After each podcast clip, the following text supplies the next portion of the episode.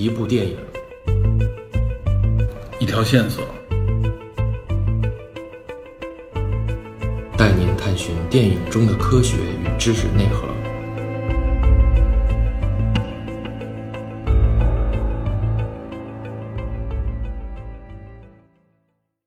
大家好，我是电影侦探的主播 Peter，非常荣幸呢，受到喜马拉雅的邀请，能够有机会呢为大家推荐和介绍一部国产的经典电视连续剧，也就是1995年在中央电视台首播的《武则天》。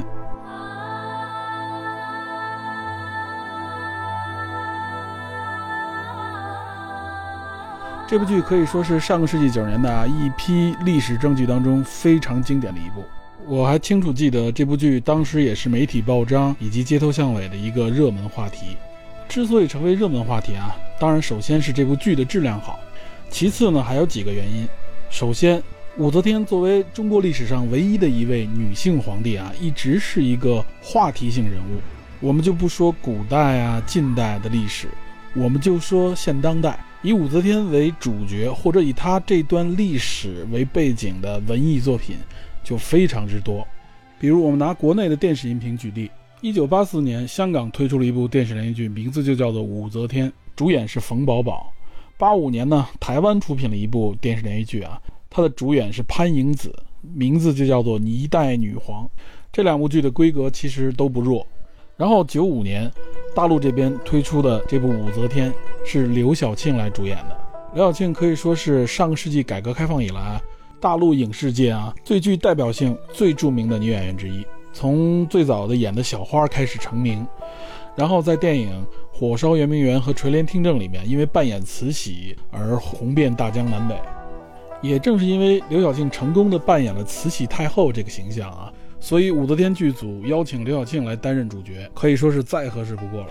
所以我们看啊，后来更多的以武则天为题材的影视作品当中啊，选用的女主角往往都是当时绝对一线的女演员。除了要具有相当的影响力以外，她的表演和气质一定要具备那种统治力。也只有这样，才能符合观众对武则天的一个心理预设啊。通常情况下，人们认为武则天无论相貌、头脑、气质，包括手段，应该都是非常强悍的。所以我们看后边的这几部啊。两千年的大明宫词是由归亚蕾来扮演的武则天，两千零三年的至尊红颜是由贾静雯来扮演，两千零六年推出了一部叫做《无字悲歌武则天》，是邀请了斯琴高娃来担任主角。然后两千零七年推出的一部叫做《日月凌空》啊，刘晓庆再次扮演武则天。包括后来一一年首播的叫做《武则天秘史》这部电视连续剧呢，武则天的青年、中年、老年分别由三个演员来扮演。刘晓庆扮演的是中年武则天啊，老年还是斯琴高娃。然后到二零一四年啊，大家应该都很熟悉了，《武媚娘传奇》谁来主演的？就是范冰冰来主演的武则天。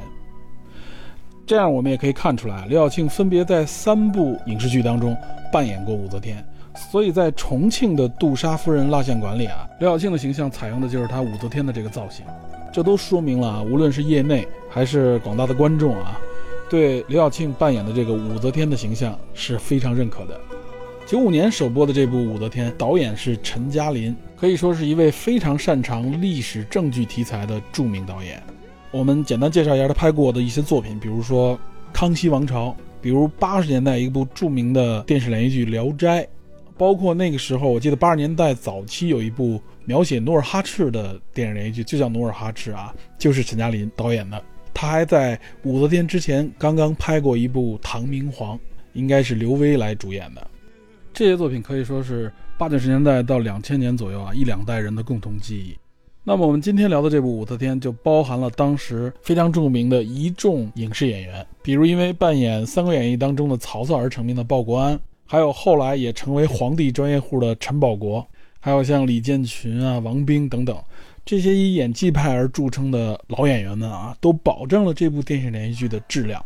尤其是在硬件条件相对较差的情况下啊，我们如果回看这部连续剧的时候，你会发现编剧、剧情以及那个时候演员们的表演才是电视剧的灵魂。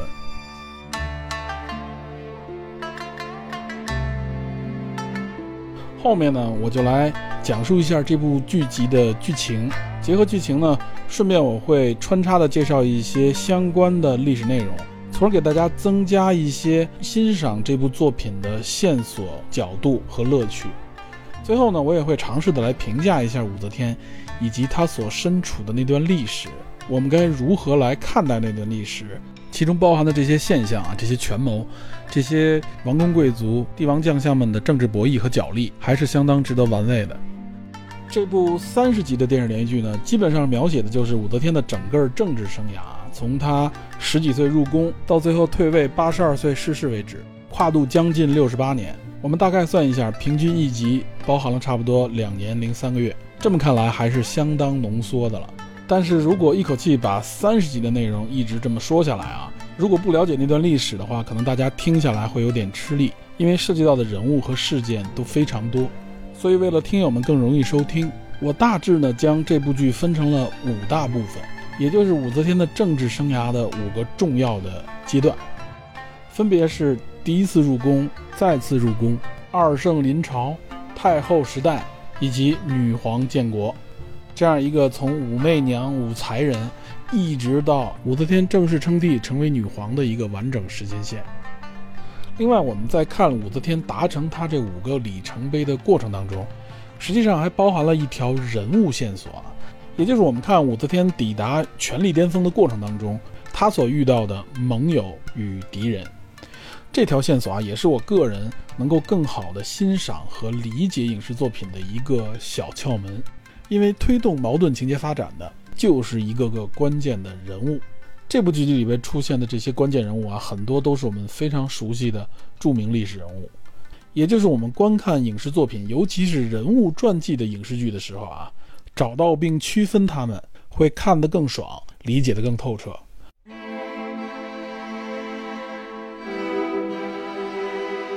这部剧集的第一集一开始就是深夜，当时还叫武媚娘的武才人从后宫被招入皇宫，准备侍寝当时的皇上啊，也就是我们最熟悉的唐朝人物唐太宗李世民。李世民由鲍国安老师扮演啊。当时的武媚娘啊，也就是后来的武则天，她说了一句话，她说我进宫一年以来，皇上好像从来没想起过我。历史记载呢，武则天是十四岁入宫啊，那是公元六三七年。那时候唐太宗差不多四十岁出头，在位差不多十二三年左右的时间啊。这个时候啊，太监跟这个武则天对话，说你现在啊，实际上还排着队呢，你得后半夜才能见着皇上。排你前面的呢是徐才人，这个徐才人是这部剧第一阶段里边的一个重要人物，他应该是最早影响了武则天思想的一个人。这个徐才人的扮演者啊，得说两句。是这个李建群，名字可能不熟啊，但是很多人一看这个形象，应该就能认出来。陈道明主演的那个《康熙王朝》里面扮演容妃的这个演员，我们会发现他扮演的那个容妃，和这部剧里边的这个徐才人徐慧这个角色的特征啊很相似，都是这种非常贤淑的、非常儒雅的这么一个皇妃。为什么单独多说几句李建群啊？他其实还是本剧的，也就是武则天这部剧里的服装设计。而且在《康熙王朝》这部剧里边，他同时也担任了服装设计。我查了一下啊，基本上他在他参与的很多剧集里边，首先形象都演的类似的这种非常贤淑的这种女性，而且基本上都担任了服装设计啊，可以说是一个非常有才华的女演员。她扮演的这些角色，其实和她的这个气质也非常的贴合啊。这个就是多说两句李建群。那我们回过头来说一下这个徐才人。这个徐才人本名叫做徐慧，据说基本上应该跟武则天是同时入宫啊，也是武则天的同龄人。剧集里面的介绍啊，和历史上的这个介绍基本上一致，说这个徐才人啊，出生五个月就会说话，四岁熟读《论语》，八岁就会写诗啊，所以说从小就看出来是个才女，而且家境也非常好啊，也算是显赫的地位。据说唐太宗也是听说了他这个才能，才把他招进宫来。为什么说他影响了武则天？因为他的这个才德啊，深深地影响了李世民，也就是影响了唐太宗。据说唐太宗非常喜爱这个徐才人，尤其是在晚年的时候，唐太宗那个时候频繁的征战啊，而且大兴土木。这个时候，徐才人就上书给唐太宗啊，就是极力的劝阻唐太宗呢，要减少战事，减少劳民伤财，而且谏书可以说是鞭辟入里啊。唐太宗深以为然，还真的听取了他的意见。剧集里边也表现出来了啊，这个徐才人。非常受唐太宗的宠，所以呢，武则天就很感兴趣啊，对这个徐才人，他也问这个太监，有的时候也刻意的去靠近这个徐才人，本意呢是想学到底怎么样才能够让这个唐太宗喜欢他、宠信他。结果他看到的就是呢，这个女人呢不仅要有容貌，同时要有才，要有能力，而且呢有才以后，你不仅能够得到皇上的这个赏识啊，同时甚至可以影响政局。所以可以说，这个徐才人啊是。武则天人生目标的一个启蒙者，我看到有一些评论来说啊，说武则天这部剧实际上啊也是一部宫斗剧，他把武则天这部剧啊和前段时间比较流行的啊这种宫斗剧做了一个比对，但是我觉得实际上武则天这部剧里边，你说它有宫斗吗？是有的，但宫斗并不是像现在这种宫斗剧似的啊，以这种呃后宫彼此之间的勾心斗角为核心，它的格局呢要更大。格局扩张到整个的政治环境当中啊，也就是说，实际上包括你后宫的这个斗争，实际上也是政治格局斗争当中的一部分。这是这部剧集里边一直表达出来的啊。你后宫的所谓的争斗也好、争宠之类的这些内容，实际上都和外界的政治是息息相关的啊。也就是这个角度来看，比那种纯宫斗剧要有层次、有内涵。大家可能会觉得这个徐才人影响唐太宗。可能是一个非常偶然的事件，一个后宫的嫔妃，一个女性，真的能有那么大的影响力吗？实际上，这还真的可以啊。剧集里也展现了，有一集里边，唐太宗表达他非常怀念他原来的皇后长孙皇后。长孙皇后在世的时候，李世民有很多事情会和他商量。李世民自己说自己的执政实际上受到长孙皇后深深的影响。剧集里这个表达实际上完全符合历史。这个长孙皇后非常重要啊，她不仅为李世民生了三个儿子、四个女儿，而且历史当中的这个评价也非常高。长孙皇后呢出身名门，而且也是非常有才学。李世民呢经常命令和要求她参与探讨国家大事。有一个侧面的例子，聚集力其实也展现了，就是长孙皇后当皇后的时候，她要求她的兄长不要再入朝为官了，也让李世民啊把她辞掉。她告诫李世民啊，因为历史上啊外戚掌权往往的是危害社稷。从这点能看出来，这个长孙皇后啊了不得，不仅有才，而且有大德。李世民为什么那么喜欢她，并怀念她？而且后来为什么又喜欢这个徐才人啊？他应该是从这个徐才人身上看到了长孙皇后的一些影子。刚才我们提到啊，长孙皇后的兄长，他的哥哥，他的哥哥是谁呢？就是著名的长孙无忌。这个人也很重要啊。他可以说是啊，从第二阶段开始，武则天一个重要的敌人。第一阶段里边还没有直接的对立关系，也就是第一次入宫这个阶段啊，武则天的敌人呢，主要实际上就是这些争宠的嫔妃们。在这一阶段里边，武则天实际上更多的是在巨人的身边求生存啊。这些巨人包括谁呢？也就是太宗李世民以及这些大臣，还有就是皇子和公主。第一阶段，我觉得啊，真正重要的矛盾和斗争是争夺太子继位的政治斗争。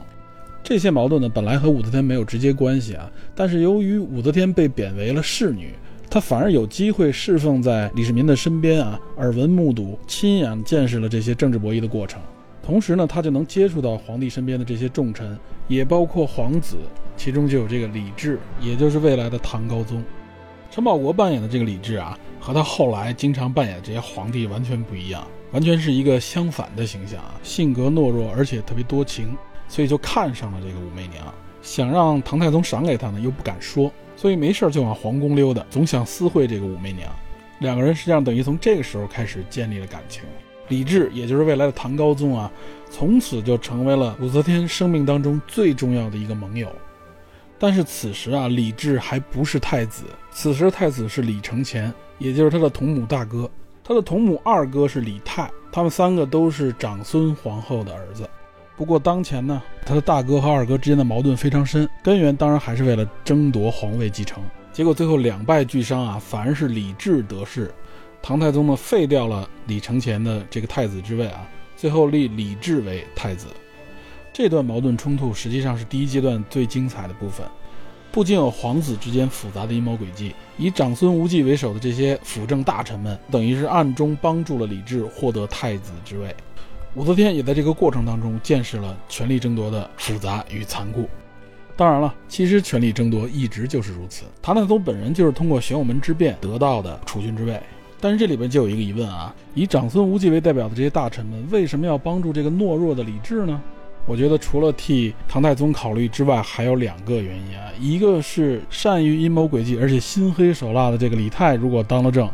那将来绝对没有这些臣子的好果子吃了。另外，我认为还有一个更重要的原因啊，就是将来如果李治上台，那么以长孙为代表的这个官僚集团就相对来说更容易控制把控这个朝廷。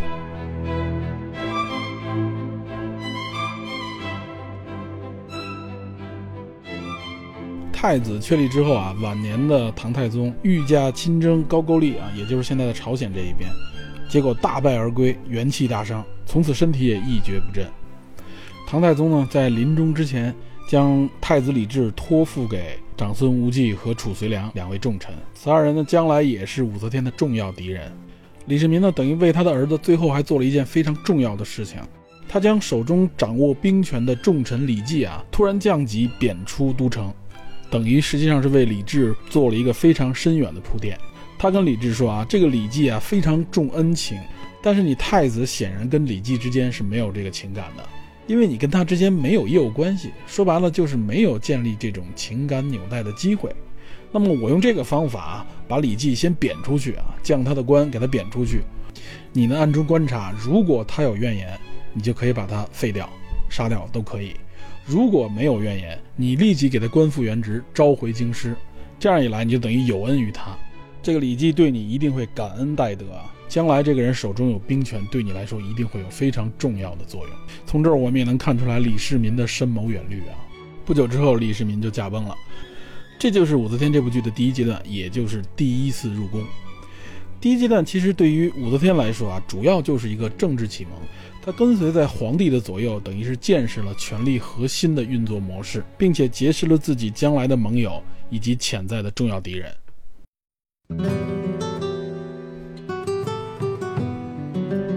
好的，以上就是我为您推荐国产经典剧《武则天》这期主题的第一集。在下集里，我将为您讲述剩下的剧情。让我们来看一看武则天是如何建立政治联盟、绞杀权力竞争，一步一步登上权力巅峰。另外，如果想听到《武则天》这部剧的影视原声，欢迎大家在喜马拉雅搜索“武则天”，点击订阅，周一到周五每天更新三集。